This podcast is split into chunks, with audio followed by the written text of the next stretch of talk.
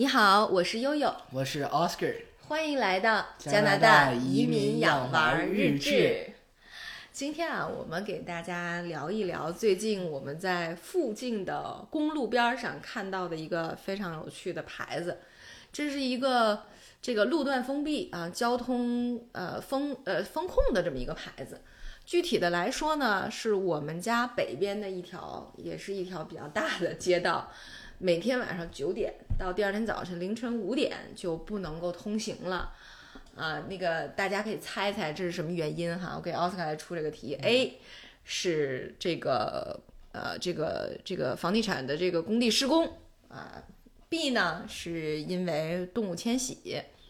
C 呢是因为晚上政府在这个路段有其他重要的事件。来，你来做一下选择吧。我觉得，我觉得应该是因为 Elon Musk 要来，所以要在那儿做火火星的发射基地。这个各位可以去想一想。对，这是大开脑洞哈。实际上是因为 B 哈，有动物呢需要在夜间进行迁徙。那一说到动物这话题啊，我立刻就就拽着奥斯卡跟我一起来做这期节目。哎，奥斯卡来介绍一下啦。OK，那大家觉得什么动物啊能配得上这种最高规格的封路级别啊？那大家其实知道，在咱们这个先不说加拿大，就在国内其实很少听说因为什么动物封路的。对，很少，即使是大熊猫来了呢，其实都很难做到封路，顶多是说进行，或者说是突然大熊猫在那块儿活动去进行是有的，呃，那也不是什么这个鸟或者什么鹿，不是大动物，是一种娃娃鱼，是一种特别小的蝾螈，叫铁斐逊蝾螈。嗯，后来我开玩笑，因为这是在我们北边嘛，我们有一个地方叫姐夫村，其实就是扎份儿县，嗯所以我开玩笑说这个蝾螈叫姐夫村儿蝾螈。嗯，那每天这个为什么说这个铁斐逊蝾螈它这么能配得上这么高规格的这个保护？其实是因为的话，杰斐逊蝾螈它是安省的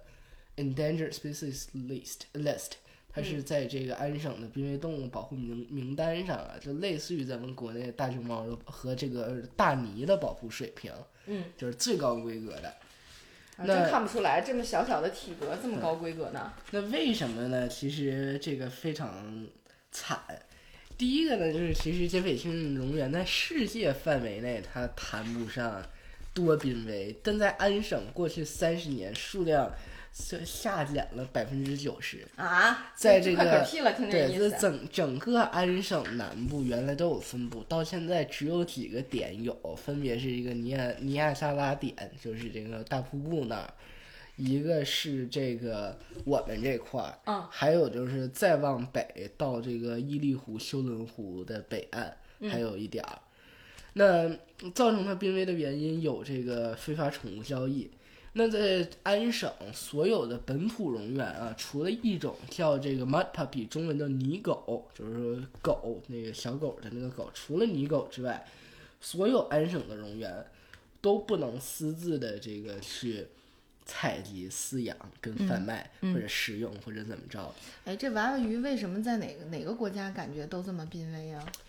嗯，其实这个就是一个环境学的问题。哦，还是主要是他们的生活环境被破坏了。因为这个娃娃鱼是两栖动哦物，它长得像蜥蜴，但它跟青蛙关系更近。嗯，那两栖动物一个很重要的生存资源就是干净的水跟嗯寒冷的气候，它跟爬行动物是反过来的，越冷越开心。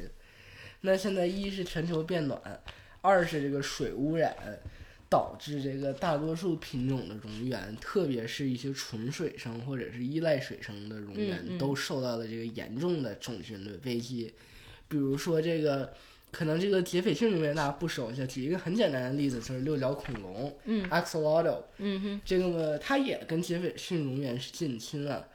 那六角恐龙只分布在墨西哥城以北二百公里的一个小湖里，嗯，而现在它野外种群可能已经灭绝了。嗯，它虽然人工环境下呢，大家鱼市场但是养的有的是哈，但是是。对，因为如果各位学过这个加拿大巴上地理，嗯第一个单元讲的就是人兽冲突里这个墨西哥顿口源跟这个墨西哥城它这个水污染哦，它就是因为墨西哥的水污染导致它的这个，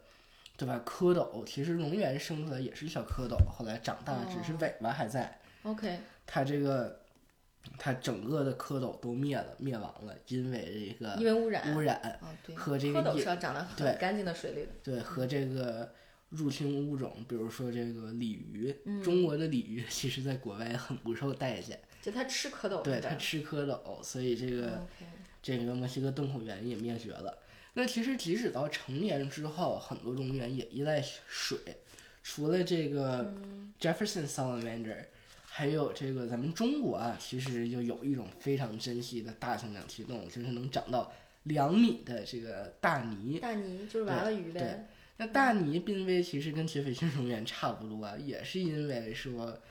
这个山泉水过度开发，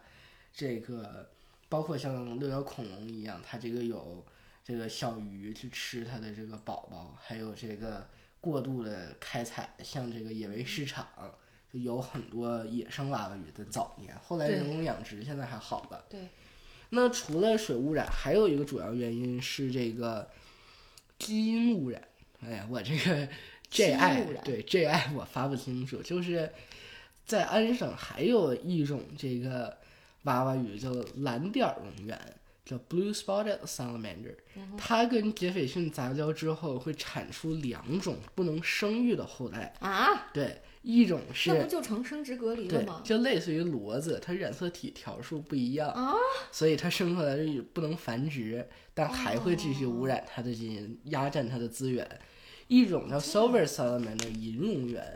一种叫这个 tremblay salamander 叫川式蝾螈。就这种这两种这两种都没法繁殖，还会压榨这个它老爹的这个 生存空间。哦那。其实这个咱们中国的大鲵也有一样的问题就是现在中国的大鲵可能有九到十个不同的品种，原来没有这个问题，导致放流的时候，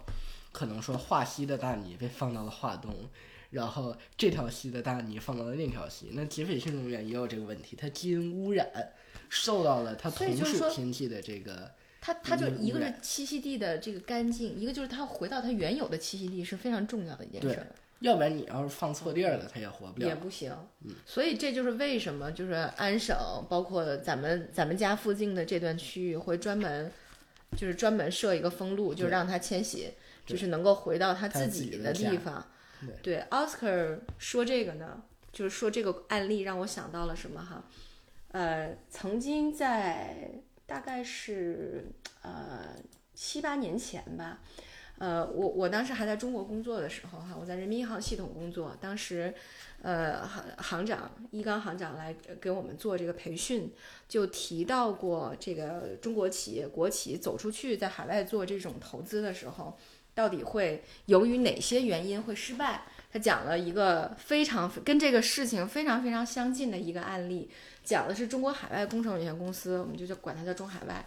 对，然后中海外在波兰开发高速公路项目的时候，当时在竞标过程中，我们的成本非常低，所以就一举拿下了当时有一段这个高速公路是 A 段和 A 段和 C 段两个段的这个呃这个这个标的，我们是拿到了。结果干着干着就是就没想到这个